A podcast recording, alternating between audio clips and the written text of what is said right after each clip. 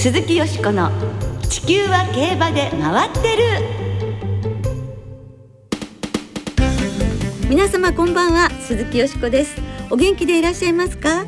私は元気です。地球は競馬で回ってる。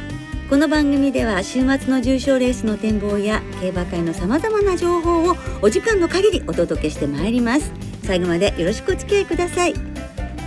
今日ご一緒してくださるのは小塚歩アナウンサーです。こんばんは。よろしくお願いします。よろしくお願いいたします、はい。早いもので今年も残り2ヶ月とちょっととなってしまいまして。もうなんかいつも早いもんでって言ってる気がします、もうねそう言ってこの番組もね10年目。ずーっと言ってる感じがしますけどね、今年はまた特に早いような気もいたしますが、今週月曜日には来年2023年の開催日割りと重賞日程を JRA が発表いたしました。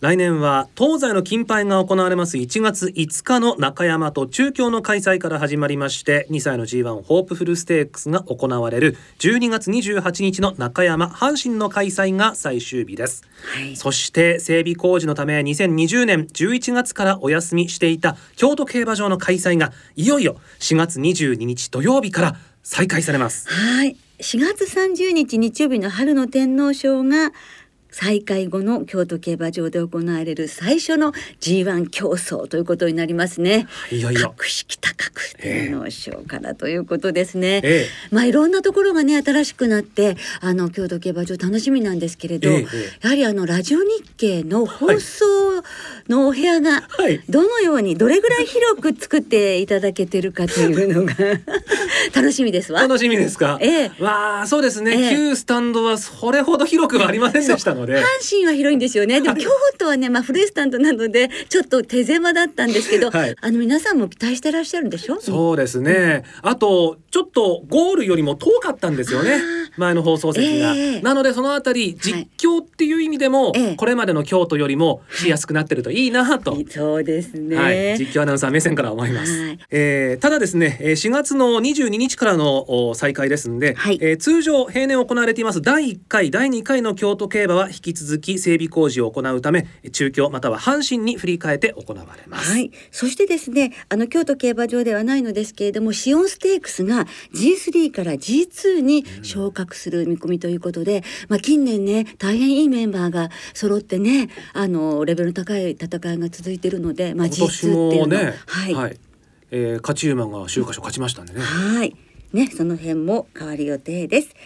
さあ、この後は、今月も残り2週となったのですが、少し遅ればせではございますが、10月の重賞思い出のレースをお送りいたします。どうぞお楽しみに。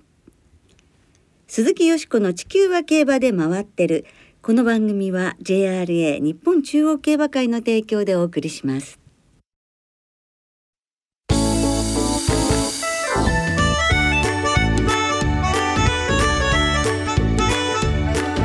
鈴木よしこの地球は競馬で回ってる。10月の重賞思い出のレース。今週は10月に行われる重賞レースなどの中からリスナーの皆さんの思い出のレースそして私が特に印象に残っているレースをご紹介してまいります。えー10月はジャンプも含めて重賞は13レースあります、はい。そのうち G1 はですねまあすでに終わりました。スプリンターズステークスと秋華賞、そして、えー今週阪神で行われます菊花賞。さらには来週の秋の天皇賞と全部で4つ行われます。はい。毎週ドキドキワクワクのね1ヶ月ですよね、え。では10月に行われるレースについてリスナーの皆さんから頂戴した思い出のレースをご紹介しましょう。ーはい。まずはゾウタンさん。はい思い出のレースは1991年にメジロマックイーンが制した京都大商店です、はい。この日私は就職試験で競馬中継を聞くことはできませんでしたが後にレース実況を見たり聞いたりして役者が違うと感じました。まだ高校生で馬券が買えなかった頃の強い馬の思い出です。サルタ坂ユートピアさん。2000年の秋華賞ティコティコタックえー、2000年8月上旬妻の実家に帰省中義理の父の知り合いの招待で札幌競馬場の貴賓席で競馬観戦しました。その日の最終レース妻が名前が可愛いというのでティコティコタックの単服に投票して的中、うん、そして秋華賞ではティコティコタックの単賞副賞そして馬連を購入的中二十数年後の今年10月コロナもあり3年ぶりに80歳を過ぎた妻の両親を自宅に招きました。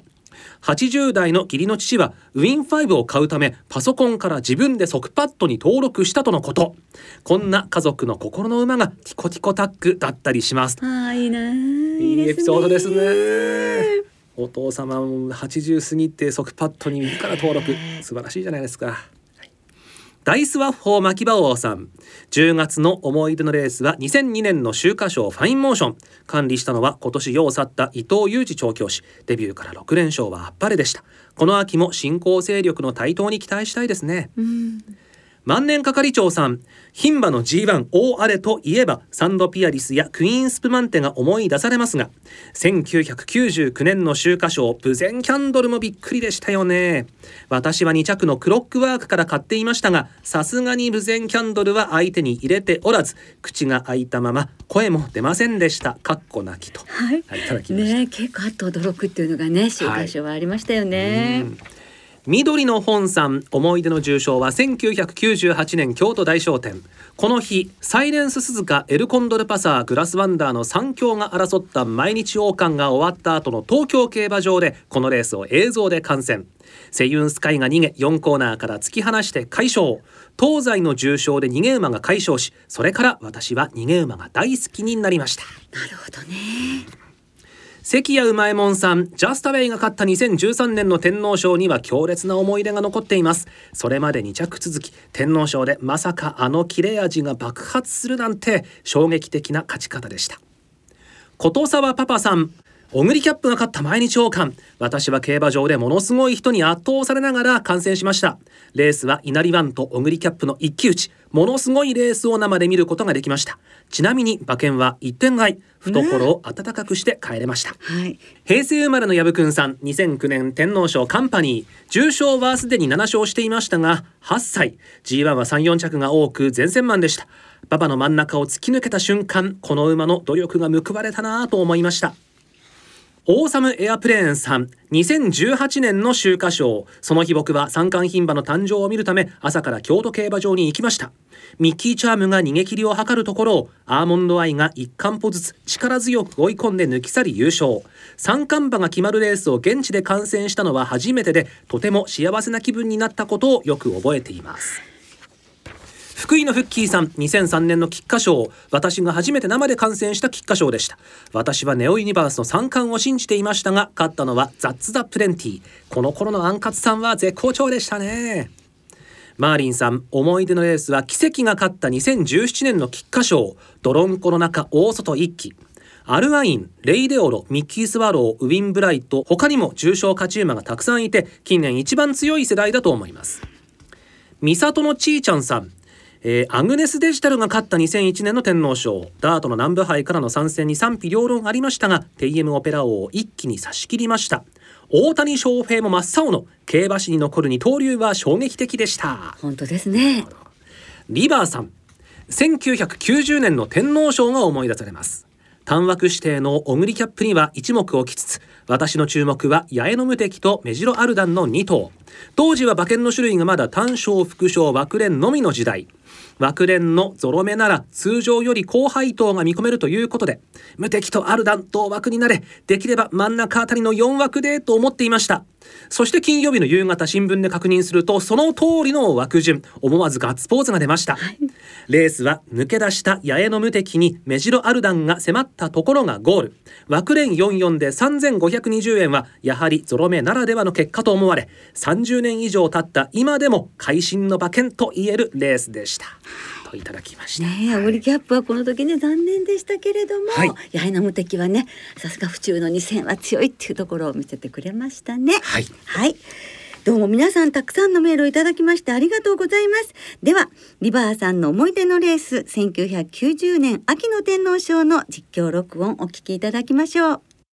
第4コーナーカーブさあ直線に向いてきた。外を回りまして仕掛けたオグリキャップが先頭に並んでくる。ロングニュートリノそして八重の無敵は最内をつく。中をついたラッキーゲラン牧場サイクロン。そして外をついたオグリキャップ。オグリキャップ抑え一条寺がこれを追ってくる。リアルバースデーはその人全く広がって坂を登ってくる。オーストをついてはロングニュートリノが。さあ直線200の標識は八重の無敵内から抜けた。そしてバンブーメモリーが内から突っ込んできて2番手の位置か。外の方をついてメジロアルダン。メジロアルダン100を切った。先頭は八重の無敵。そしてメジロアルダンをった。並んだ並んだ。オグリキャップは6番手。ゴールイン。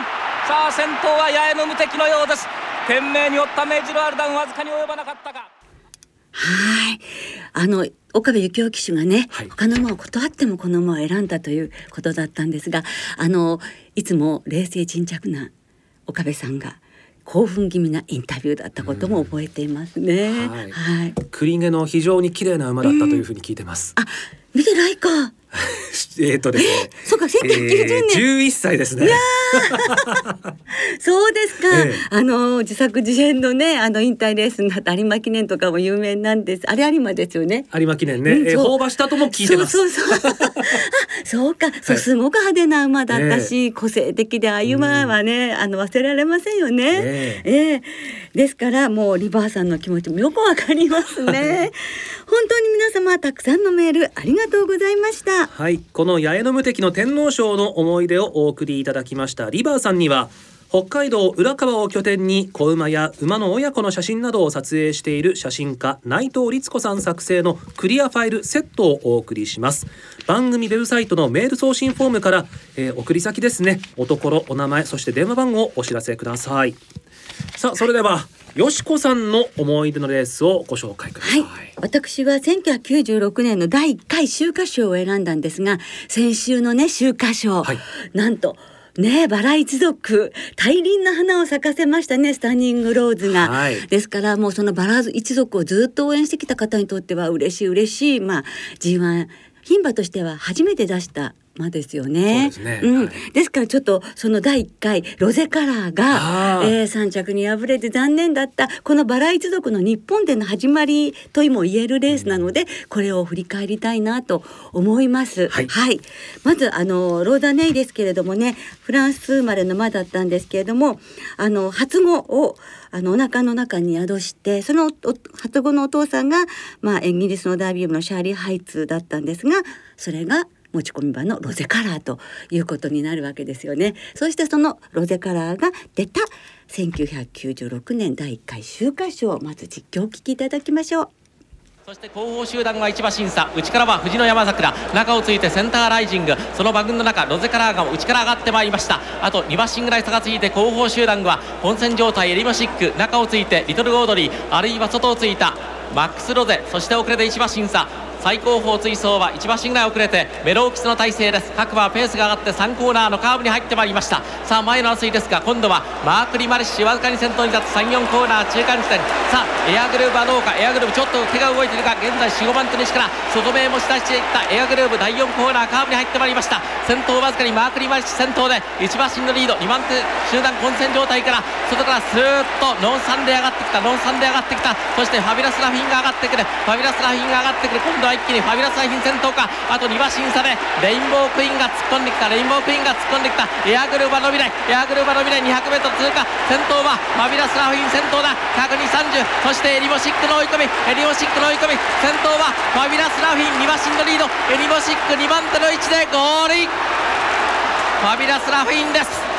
2番手にエリモシック3番手には5枠の10番ロゼカラーの追い込みです。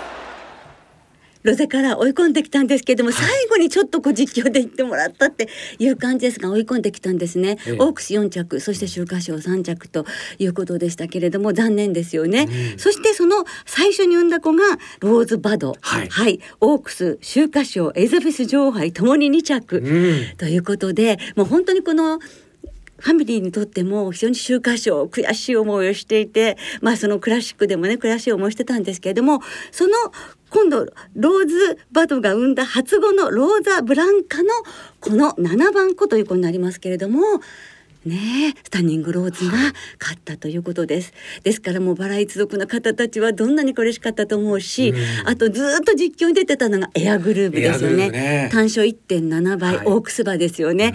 だけどあのパドックで観客のカメラのフラッシュに驚いて入れ込んでしまって、まあ、力が出せず10着と敗れてしまってエアグルーヴ10着そしてアドマイアグルーヴ2着というこのこちらのねあのエアグルーヴ一族も悔しいわけ、はい。でその息子のドゥラメンテ3区のスターズ・オン・アースにもそのね悔しさが入ってるって、まあ、先週お話ししたんですけどですけど結局バラ一族ということだったので、改めてそのバラ一族の始まりの始まり、この週刊賞をご紹介いたしました。はい。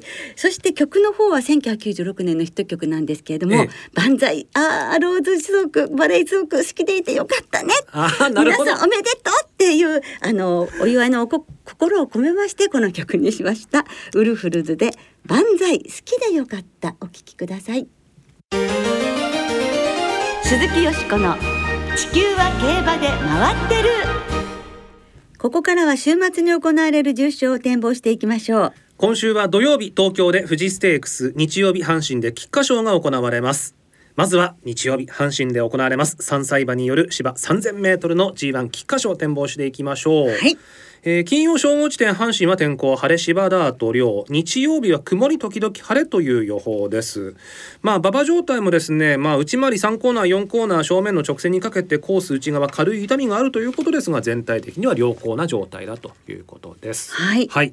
さあ、えー春のクラシックの連帯馬がいないというそうです。それってね、見たらね、はい最後にね、あの、春の皐月賞とダービーの連帯馬が出ていないはい菊花賞ってね、1957年以来なんですって。65年ぶりだそういですやお、すごいですね。これはもうわかりません。何でもありという乱戦ですけれども 本当ですね。うんはい。そんな中でよしこさんははい。どの馬に注目されましたか？覚えてらっしゃいますか、はい。春にですねええ。秋のですね、まあ三冠レース予想っていうのをやりましたでしょ小塚さんを、はい。あのコメンテーターの迎えして あの時の私の、はい。あの菊花賞馬がイクイノックスだったんですね。あ菊花賞馬指名はイクイノックスだった。はい。北三ブラック親子制覇。ああなるほど、ね、で北さんブラックも本命にした私としては、もうね初年度3区からそれが見たいわ約制覇が。そしたら井上のイクイノックスが出ません。来週 来週です。はい一週間早かったでございます。ですので、はいい、ますよガイアフォース。あ北さんブラック3区はい、このガイアフォースを本命にしまして、んそしてもしかしたら今年がディープインパクト3区最後かもしれないということで、はいえー3頭を選んだんですよね。まあ対抗がアスク・ビクター・モア、それからダスティン・パレスですね。それにプラダリアまではい3頭入れて、あとドゥラメンテ3区のドゥラドーレスとディナースタまで入れまして、1番から3番、11番、13番、14番、17番に5頭まで入れて流します。はい、はい、好きな血統の、えー血統の馬券ということでございますけれども、はい。さあ菊花賞三年連続実況の小塚あさんいます。いかがでしょうか？はい。えーその、えークラシックの、まあ、ええ。注目馬といううー回でですね私、はい。菊花賞をええベローナシティとええ。申し上げまして、そうでしたね。出てくれます。それが大事ですよね。出てくれるがね。いやー本当、はい。よくぞ出てきてくれたなと、はい。お嬉しく思っておりまして、はい。しかもですねチャンスは非常にあるんじゃないかなと、はい。京都新聞杯2着であのスタミナがあるところも見せてくれましたし、はい。えー今回川田騎手がええ。リーディングジョッキーが乗ってくれるというのも非常に心強いです。そうですね、うん。はい。春のクラシック出られなかった分もここで頑張ってほしいですよね。追加登録料200万円払ってます。そうですよ。はいいやー出てくれてよかったですね。本当ですおめでとうございます。ありがとうございます。これで構想してくれることを願いたいと思います。はい。はいはい。さあ続いて土曜日東京で行われます芝 1600m の G2 富士ステークスの展望です、はい勝った馬にはマイルチャンピオンシップの優先出走権が与えられます、はいえー金曜正午地点東京天候晴れ芝ダート両のコンディションですこちらはよしこさんいかがですか？はい、セリフォスですね。お。セリフォス本命で、はい。三歳馬三頭、ダノンスコーピオンとピースオブエイト、さらに二番のタイムトゥーヘブン、おー。ピーストゥーヘブンのね息子です。この四頭の馬連ボックスにします。はい。はい、小塚さん。私は最内一番のエアロロノアに注目してます、はい。安田記念もね7着とはいえ、勝ったソングラインとは0秒2とわずかですからね。そうですね。はい。ここでタイトルまた一つ取ってほしいなと思います。はいさあではリスナーの皆さんからいただいた予想もご紹介しまおす願いします。中堅さん菊花賞はステイヤーの匂いがするボルドグ風種を狙います。スタミナたっぷり3000メートルの距離はもってこいだと思います。のんちゃんさん菊花賞現地観戦。おいいですねいいな。ガイアフォースとジャスティンパレスに期待しています。ワールドエースさん菊花賞はジャスティンパレス。鮫島騎手の G1 初勝利を見たい1たす1は2さん。菊花賞はガイアフォースに注目。長距離決闘ですし展開面でも恩恵がありそう。リサイタルさん。菊花賞はアスクビクターモアとガイアフォースの2頭に注目。馬なりくん .com さん。菊花賞はセレシオン。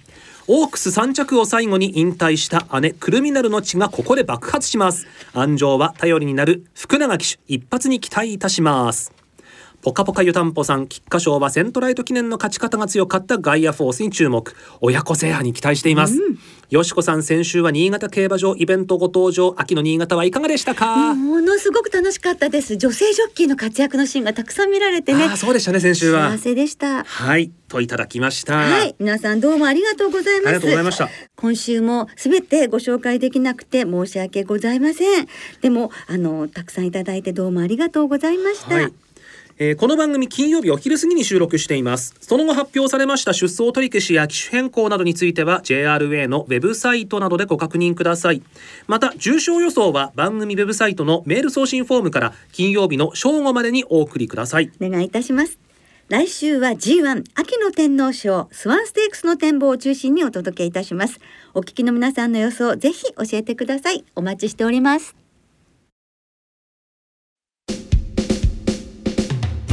そろそろお別れの時間となりました。今週末は東京阪神新潟3つの競馬場でレースが行われます2歳戦は3つの競馬場で土日合わせて29レースありますはい。土曜日の東京ではオープン特別リステッドの IB ステークスも行われます、はいさあよしこさん今週の注目2歳馬はい、そのアイビーステークスです。はい二枠二番チャンスザローゼス。おはい、おばあちゃまがロゼカラーというバラ一族ね行ってみたいと思いますよ。いやこの馬は、ええ丹下日出夫さんのはい来年のダービー馬ですから。ーあー一押し一押しです。はいはいさあはいおっしゃってました、ね、どんなレースになるかね楽しみですね。はい単勝はつかないかもしれませんがえ、オープンファイヤーというねライバルもいますからね。はい、期待したいですね。はいさあその2歳戦は単勝がお得です、はい。JRA の全競馬場全レースの単勝を対象に通常の払い戻し金に売上の5%相当額が上乗せされます。そして今週も東京、阪神、新潟3つの競馬場ともに事前に指定席あるいは入場券をネット予約された方がご入場いただけます。また菊花賞が行われます日曜日の阪神競馬場を除いて事前予約なしで入場できる当日現金発売入場券も発売されます。詳しくは JRA のウェブサイトなどでご確認ください。はいよろしくお願いいたします。それではさあ三冠細部菊花賞どの馬がその栄冠に輝くのでしょうか？お楽しみに。そして週末の競馬存分にお楽しみください。お相手は鈴木よしこと小塚歩夢でした。また来週元気にお耳にかかりましょう。鈴木よしこの地球は競馬で回ってるこの番組は JRA 日本中央競馬会の提供でお送りしました。